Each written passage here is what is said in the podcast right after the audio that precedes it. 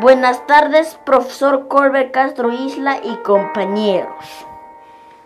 Soy el alumno Christopher Huerto Moya. Episodio 1. Poema al Bicentenario del Perú. Patria de corazón, la suerte un día te hundió en el pecho con furor y el Bicentenario sí que nos alegró, porque no todos los días nací yo. Es lo mismo y que decir, porque hoy en día hablaré de ti.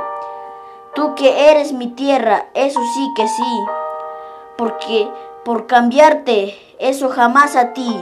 Escribo hoy en día estos humildes versos para alabarte con un millón de besos, porque hoy de manera agradecerte por todo lo que has hecho, pero sí amarte y quererte como yo lo estoy haciendo.